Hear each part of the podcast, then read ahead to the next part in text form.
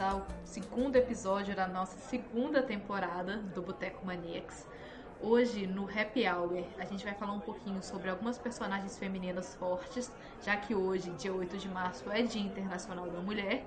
No Garçom Troca o DVD, a gente vai discutir uma série que tá bombando, que é Why Women Kill, o Rom Pom Pom Pom, dos anos 2000.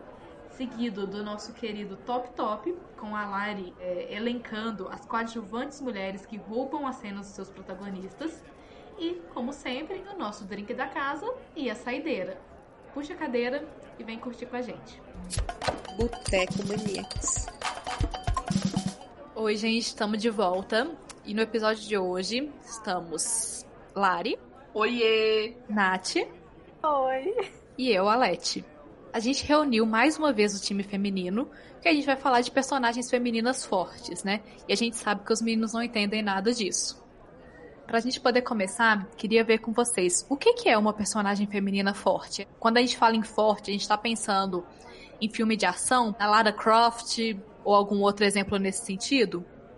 Antigamente, sim. Quando falava-se de, ah, essa daqui é uma mulher forte, você pensava naquelas mulheres nos faroestes, iam lá e lutavam também. Aí depois, com essa questão do videogame, veio a Lara Croft, ou em, em, séries mais nerds, assim, são aquelas é, heroínas que vão e lutar contra tudo, contra todos, para resolver todos os problemas. Então, tinha muito essa coisa da mulher guerreira, lutadora, e eu acho que com o passar do tempo essa definição foi mudando. É, eu acho que a gente veio muito de um estereótipo que veio dos quadrinhos, né?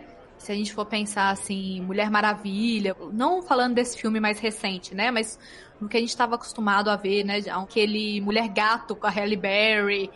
Era sempre aquela coisa assim, tipo, uma mulher forte, literalmente, né? E, e gostosa, né? Com uma roupa muito justa, muito curta. Tipo... Que jamais iria funcionar para essas atividades. Exatamente, né? Tipo, é, se a gente pensa, por exemplo, a, a, Mulher Maravilha, ela é uma amazona, né, e tal. Só que a mulher usava, tipo, uma micro sainha, se vestia, tipo, uma bandeira americana e isso era assim, a gente tinha que se sentir orgulhosa de ter uma mulher ali representando a gente, né? Era aquele estereótipo que a gente precisava seguir.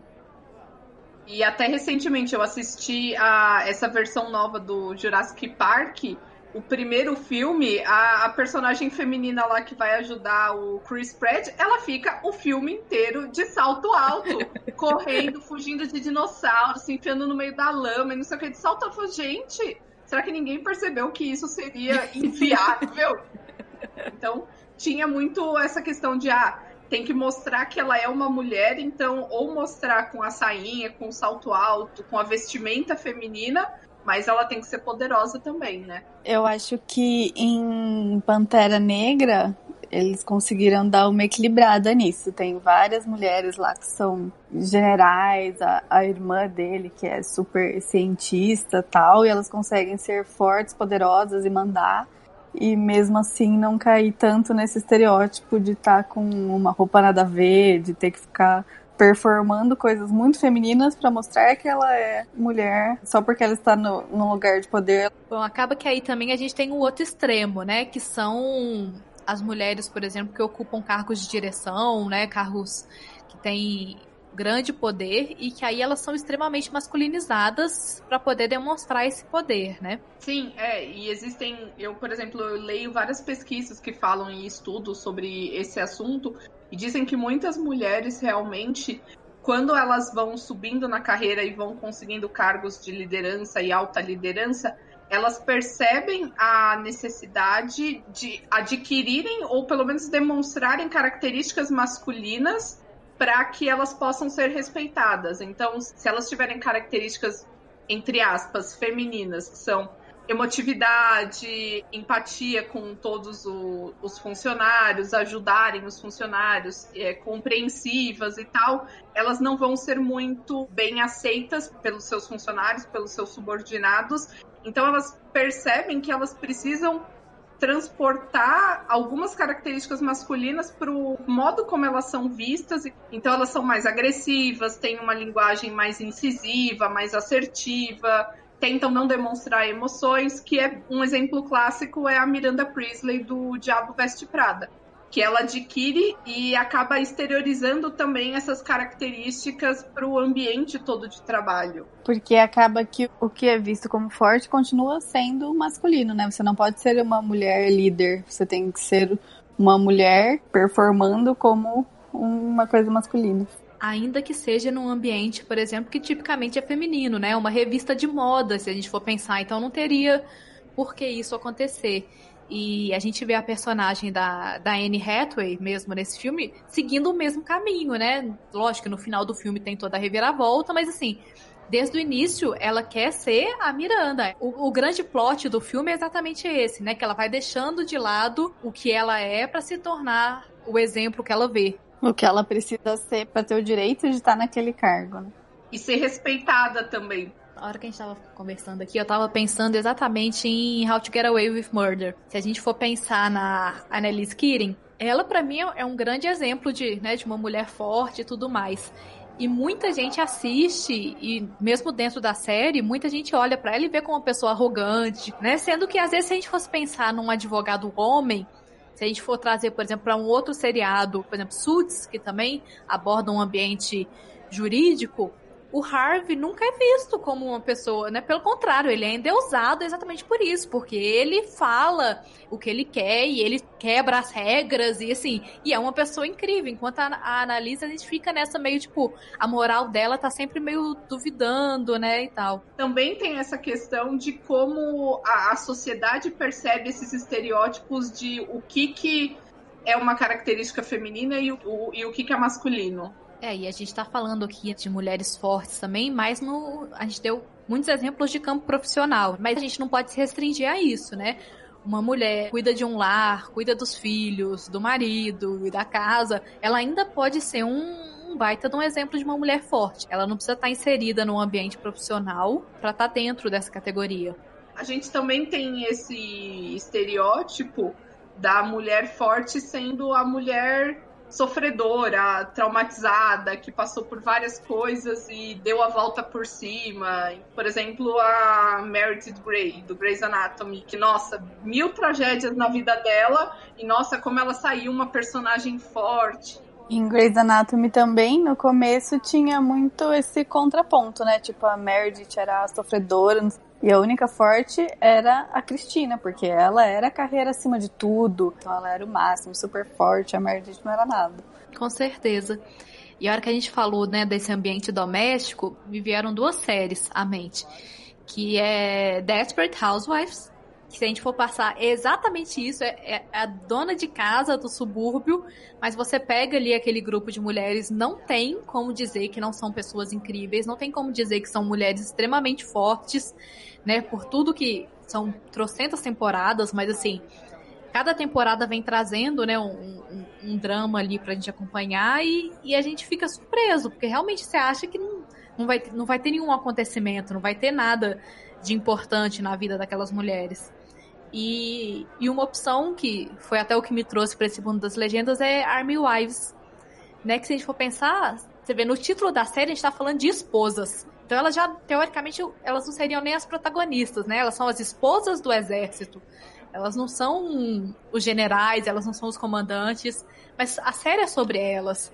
E ali a gente vê um grupo de mulheres junto com o Roland, né? Que, que é o, o outsider ali, o, o diferente do grupo mas um grupo de mulheres extremamente fortes e diferentes, né? Cada uma no, no seu propósito também assistindo Mad Men agora, tem o, o Don, né, que é o, o, publicitário, o personagem principal, e tem todo o drama dele, que a esposa dele chama Beth. E é nos anos 60, então a esposa dele é uma dona de casa, normal, padrão, tem as, as conversas com as amigas donas de casa dela, e ela consegue ser muito forte, a história dela começa a tomar, tipo, um rumo muito mais interessante do que a dele mesmo. E, e, mesmo nos anos 60 tem Marvelous Mrs. Maisel, que também ela a Maisel, ela é uma mulher totalmente forte porque ela resolve ir contra o padrão da sociedade, ela é vanguardista e ela se separa do marido que traiu ela, que muitas outras mulheres na época não iam se separar, iam manter essa imagem do casamento perfeito e ela resolve correr atrás de uma carreira que ela sabe que ela tem talento e que ela tem vontade de, de perseguir. Então, Isso, para mim, também é uma característica de uma mulher forte. Ela vai contra o, o status quo e ela resolve seguir a vontade dela, o sonho dela. E aí também um outro exemplo é Enwisani, que é uma criança, ela também é super forte, porque ela tem, ela tá numa aldeia pequena que já tem os seus costumes e tal, e ela tenta trazer ideias que são à frente do tempo dela e lutar para ajudar as outras mulheres. Então isso também são mulheres fortes. Aí em His Dark Materials, a Lyra também, ela é uma menina, tem as coisas na cabeça dela e ela faz o que ela quer. É meio que uma coisa de tomar as rédeas da sua vida, né? Com certeza. Pensando em séries atuais, o supra-sumo de mulheres fortes é The Handmaid's Tale. Qualquer personagem que a gente pegar ali, automaticamente já é uma mulher forte. É, e também porque mesmo elas estando num, num ambiente que é totalmente dominador e que tenta cortar os desejos dela, fazer com que elas sejam apenas é, mercadorias ali, coisas, e não prevalecer os seus sentimentos, as suas vontades, os seus desejos. Então, mesmo que cada uma delas tenha mil defeitos, só por elas estarem vivas e resistindo, e elas são muito fortes. Obrigada, sociedade machista, por formar mulheres fortes, né? Eu acho que a mulher sente essa necessidade de se afirmar, de se colocar no mundo. É graças à sociedade que a gente vive. É, eu acho que se a gente vivesse num mundo muito mais igualitário, talvez a gente não estivesse nem falando de mulheres fortes. Seriam pessoas. E não apenas numa sociedade machista, mas também uma sociedade com costumes ultrapassados. Por exemplo, foi a Abby. Ela vivia numa sociedade que tinha os costumes ultrapassados da mulher que vai apresentar o programa dona de casa, vai falar sobre receitas.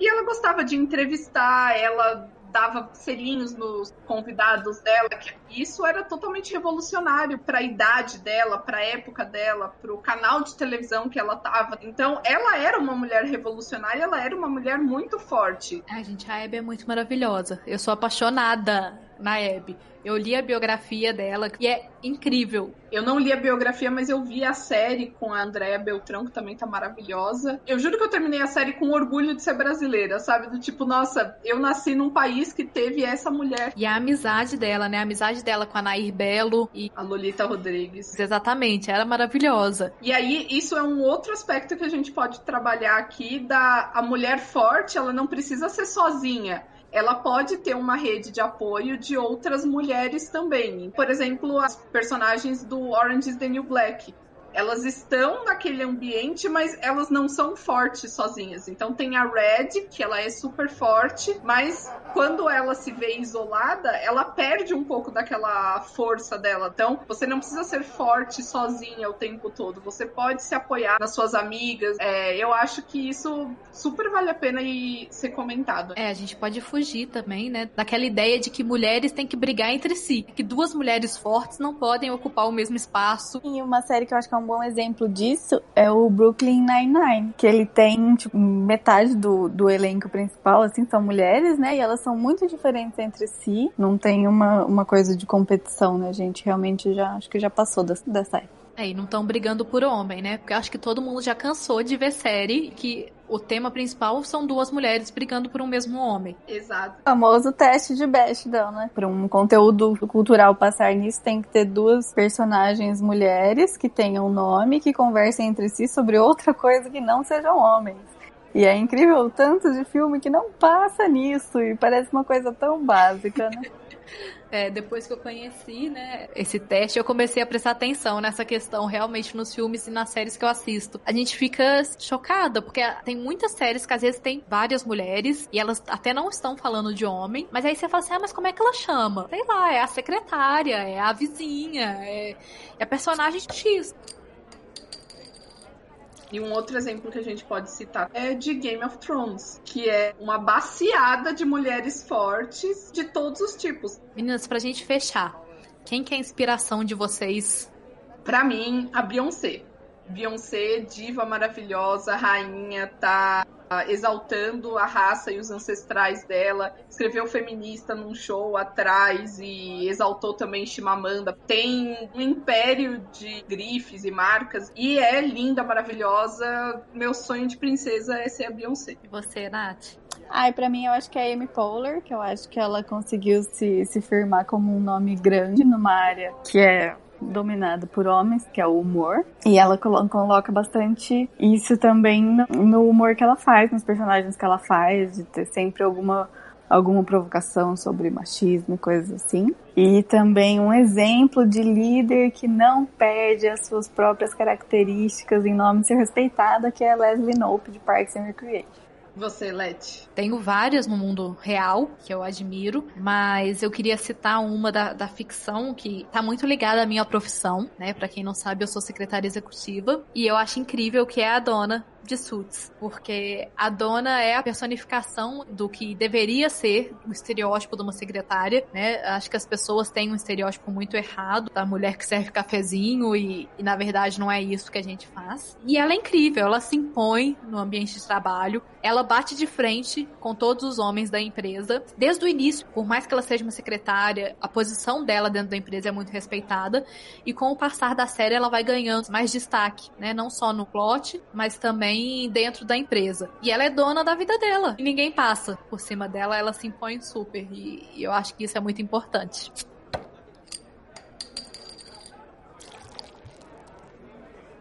Meninas, quero agradecer a participação de vocês. Muito obrigada mais uma vez pelo papo. E vem aí o nosso próximo quadro: Garçom, troca o DVD. Garçom, troca o DVD. Continuando a nossa discussão, no Garçom Troca o DVD de hoje, eu trouxe a Lari para a gente poder falar um pouquinho sobre uma série aí que é do ano passado, mas que estreou na Globoplay esse ano e tá bombando, que é Why Women Kill. Então, conta pra gente aí sobre o que, que é essa série. Bom, essa série ela fala sobre três mulheres que moraram na mesma casa durante épocas diferentes, então uma mais ou menos na década de 60, a outra na década de 80 e a outra nos anos 2019.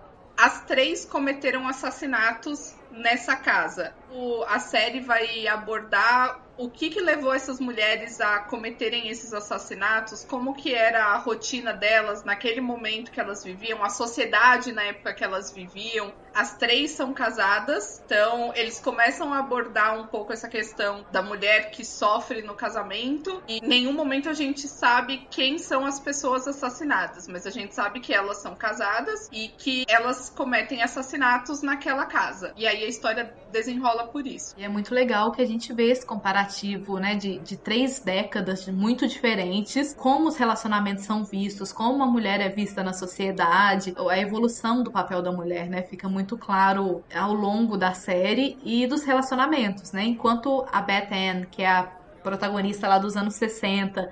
É aquela coisa bem tradicional, a dona de casa que cozinha para o marido, que abriu mão da sua carreira profissional. Né? Nos anos 80 a gente já vê uma virada, né, com a personagem da Lucy Liu, é totalmente moderna, ela já tá no terceiro casamento dela, ela tá se lixando para padrões, né? Ela segue o que ela acha interessante e a gente vê essa mudança estética da série também, como elas reformam a casa, como o vestuário muda, né? Tudo realmente é, é transformado e o casal mais recente, né, de 2019, na verdade é um trisal. Eles têm um relacionamento aberto e, e chega uma segunda mulher nesse relacionamento.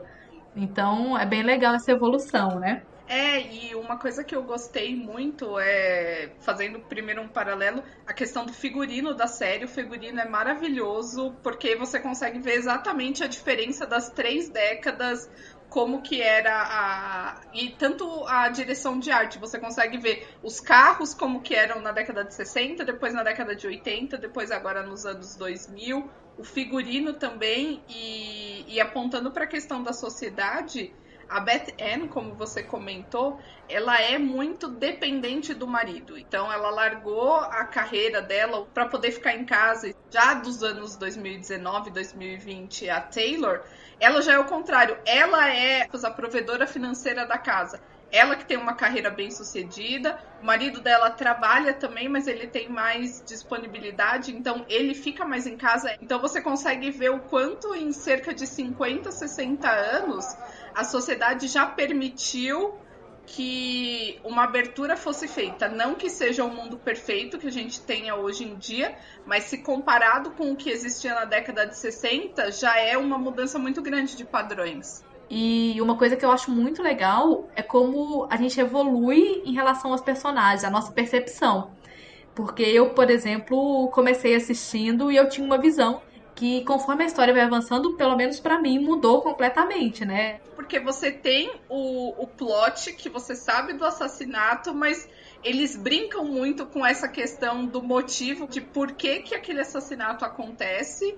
E também é, na história do, dos anos 2000, o que leva a pessoa a fazer aquele assassinato, quem é assassinado, quem instiga a história para chegar naquele ponto. E, e, é interessante que, assim, por mais que o foco seja o, o assassinato, a série vai muito além disso. Não é, por exemplo, sei lá, pensar em How to Get Away, que a gente fica naquela, você quer descobrir quem matou, quem matou. Não é. Dessa vez você tá muito mais interessada no decorrer da história. Eu acho que essa questão fica até meio que secundária em algum momento, né? E eu não sei se você sabe, mas essa série, ela foi criada pelo Mark Cherry, que é o mesmo criador de Desperate Housewives. Ah, Pois é, então a, a série tem um ar muito parecido nessa né? questão do subúrbio e das donas de casa, né? Por mais que, por exemplo, as personagens dos anos 80 e dos anos 2000 são personagens que já trabalham e tudo, mas tem essa coisa do ambiente familiar, né? Que Desperate trouxe belamente. É, e não só o ambiente familiar, mas a relação com a vizinhança, porque você consegue ver muito forte na história dos anos 2000, não muito mas na história dos anos 60 e dos 80, o quanto a vizinhança faz parte daquela história e ajuda a construir os personagens e as motivações. Eles trabalham também com essa questão de do subúrbio como sendo o local perfeito para você criar a sua família, mas todas as histórias que existem por trás das portas de todas as casas. As fofocas. Sim, que é isso que a gente gosta. Pra quem não sabe, tipo, a primeira temporada são 10 episódios e a história fecha ali. A série já foi renovada pra segunda temporada, mas essa primeira temporada encerra o plot totalmente, tá? Então quem, quem não gosta de assistir porque fica esperando lançar, pode assistir tranquilamente. E essa série vai ser antologias, assim como Isso. American Horror Story, American Crime Story. Cada temporada vai se fechar naquele ciclo e vai ter um desfecho para aquelas histórias. E você gostou do final, Laris? Olha, eu vou ser sincera, eu gostei muito da história dos anos 60 e dos anos 80, mas eu não gostei do desfecho da história dos anos 2000. Eu acho que a dos anos 2000 é a, é a que a gente menos se identifica. Apesar de ser a que tá mais próxima da gente, eu não consegui criar tanta empatia. E, e aí eu acho que, não sei, ficou meio, meio raso, né? O que eu senti foi que eles acabaram levando muito pro clichê. Não instiga a audiência a descobrir novas nuances dos personagens. É, e assim, no, as duas primeiras histórias, eu acho que elas trazem outros personagens, né, que não é o casal principal, que agregam muito. E, e agora para a segunda temporada, né, como você falou, vai começar uma nova história, mas o que a gente já sabe é que a série vai ser estrelada pela Lana Parrilha, que é de Once Upon a Time, e vai se passar no final dos anos 40. A Lana vai interpretar uma mulher que tem um clube de jardinagem e tem um amante bem mais jovem. Eu acho que a gente tem tudo para ter uma, uma nova temporada muito boa, né? Sim, sim. Bom, Lari, obrigada por esse papo aí sobre o Why Women Kill. Espero que o pessoal tenha ficado empolgado para poder assistir. Fica a dica, né? Para quem não conhece a série, Why Women Kill é, é um must desse ano. Sim, gente, não, não perca essa oportunidade, tá no Globoplay. e fiquem agora com o nosso Top Top. Top Top. Bom, gente, vamos aqui para o Top Top, primeira edição, nesse episódio que está sendo feito comemorativo ao Dia Internacional da Mulher. Então, o que mais poderíamos falar nesse Top Top? Começar com um ranking que não seja personagens coadjuvantes femininas que roubam a cena dos seus protagonistas, das suas protagonistas nas séries. Já existem muitas listas nesse sentido, mas aqui, como a gente comentou no Instagram, nós vamos usar vozes da minha cabeça. Então, são séries que eu assisti e que eu acho que as coadjuvantes são melhores do que as protagonistas. Então, pega o seu banquinho, pega a sua lista de anotações, que depois vocês me avisem se vocês concordam com o meu ranking. Em quinto lugar, temos a Brooke, de One Tree Hill. A Brooke, gente, personagem da Sofia Bush, é maravilhosa, ela é incrível. Os protagonistas são o, o Chad Michael Burry e a Hilary Burton, que faz a Peyton, mas a Brooke, ela começou como sendo, vai, a amiga da personagem principal, e os fãs se apaixonaram e gostaram muito da personagem e ela foi ganhando mais destaque, ela acaba ganhando um arco principal muito importante e ela rouba totalmente a cena. Então você vai assistir o Tree Hill, quem vai falar de Peyton? O que é Peyton? Todo mundo vai falar da Brooke. Então, no nosso quinto lugar temos a Brooke de One Tree Hill. No quarto lugar, ela que é a queridinha, a maravilhosa das personagens femininas fortes, Nairobi de La Casa de Papel que tem a cena maravilhosa e icônica de que comece o matriarcado. Nairobi rouba toda a cena. Tóquio, na verdade, é só mais uma personagem que tá lá naquele banco, naquele assalto, em tudo que tá acontecendo. Professor? Quem é professor? A história é contada pela Nairobi. Tanto a amizade dela com o Helsing, as motivações dela para participar do assalto e depois como que ela acaba se envolvendo com o, os reféns que estão lá. A Nairobi rouba totalmente a cena e é, assim, um dos poucos motivos para assistir essa série. Nairobi de La Casa de Papel. Em terceiro lugar, temos a Samantha de Sex and the City. Sex and the City, que é uma série que são quatro mulheres, mais ou menos na casa dos seus 30, 40 anos, vivendo em Nova York e mulheres livres e desimpedidas. E a série normalmente tem como protagonista a Carrie, que é a personagem da Sarah Jessica Parker. Muita gente discorda e diz que na verdade as quatro personagens principais são protagonistas da série mas em questões de premiações e indicações, sempre é indicado a Sarah Jessica Parker como sendo a protagonista e as outras as coadjuvantes. Mas, gente, quem é Carrie perto de Samantha? A Samantha rouba totalmente a cena em Sex and the City. É uma personagem engraçada, vigorosa, que tem várias tiradas icônicas, as histórias com as quais ela se envolve no decorrer da série toda são muito mais interessantes do que as outras. Você consegue ver o arco de evolução da personagem. Então, a Samantha com certeza é a nossa medalha de bronze.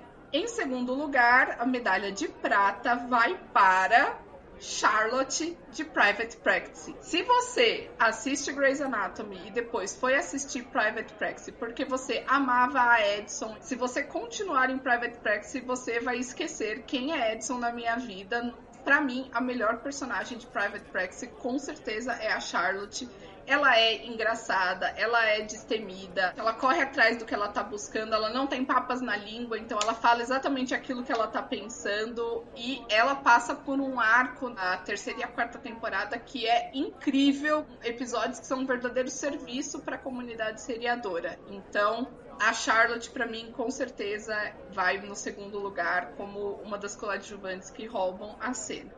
E, em primeiro lugar, não poderia ser outra que não Karen Walker de Will and Grace. Quem assiste essa série sabe que a série nunca deveria se chamar Will and Grace, deveria se chamar Jack e Karen, porque Will and Grace eles são simplesmente figurantes daquela série. E a Karen, para mim, é maravilhosa. Ela é engraçadíssima, não tem moral, ela não tem é, vergonha de falar exatamente o que ela quer. Ela corre atrás das coisas que ela deseja, ela humilha os outros, mas por ser uma comédia, até a humilhação dela é engraçada. Sempre com um figurino impecável, as roupas dela são incríveis. Então, com certeza para mim, a medalha de ouro, a melhor coadjuvante que rouba com certeza a cena das suas protagonistas é Karen Walker de Will and Grace. E é isso, esse foi o nosso primeiro quadro do Top Top desse episódio sobre mulheres fortes. Agradeço muito vocês terem ouvido mais uma vez, se vocês não concordarem, discordarem, quiserem dar outra opinião, vão lá reclamar no nosso Instagram, no nosso Twitter, mandar um e-mail pra gente. Então, muito obrigada, gente. Fiquem agora com o drink da casa e a saideira. Drink da casa. Oi, gente, estou de volta aqui para o nosso drink da casa e hoje o gerente ficou maluco porque serão duas indicações. Continuando no nosso episódio especial sobre mulheres, eu trouxe duas biografias de mulheres do rock. A primeira é o livro de memórias da Perry Smith, Os Só Garotos, que conta a vida dela e do Robert Mapplethorpe no verão do amor em Nova York nos anos 70. O segundo livro é Train, Confissões do Anarquista mais infame e vendido do punk rock. Essa é a biografia de Laura Jane Grace, a vocalista trans de bandas como Against Me e Laura Jane Grace and the Devouring Mothers. O livro traz memórias dela desde a infância até a transição, passando por toda a carreira no rock e dilemas pessoais. Espero que vocês leiam, gostem e se inspirem. Até a próxima. Traz a saideira.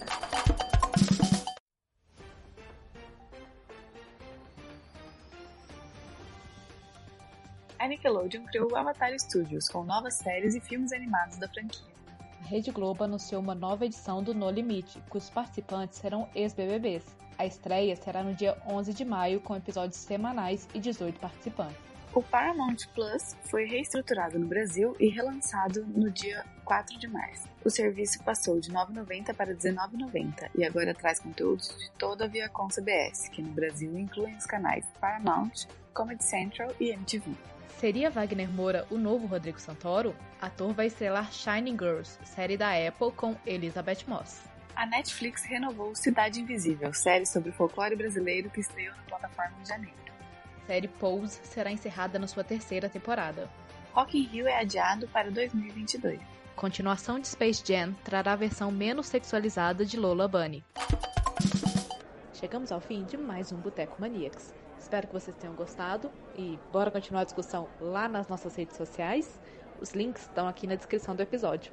Até a próxima! O bom dessa série é que, assim, a lição de moral é rom pom pom pom, Rihanna, o homem tem que acabar.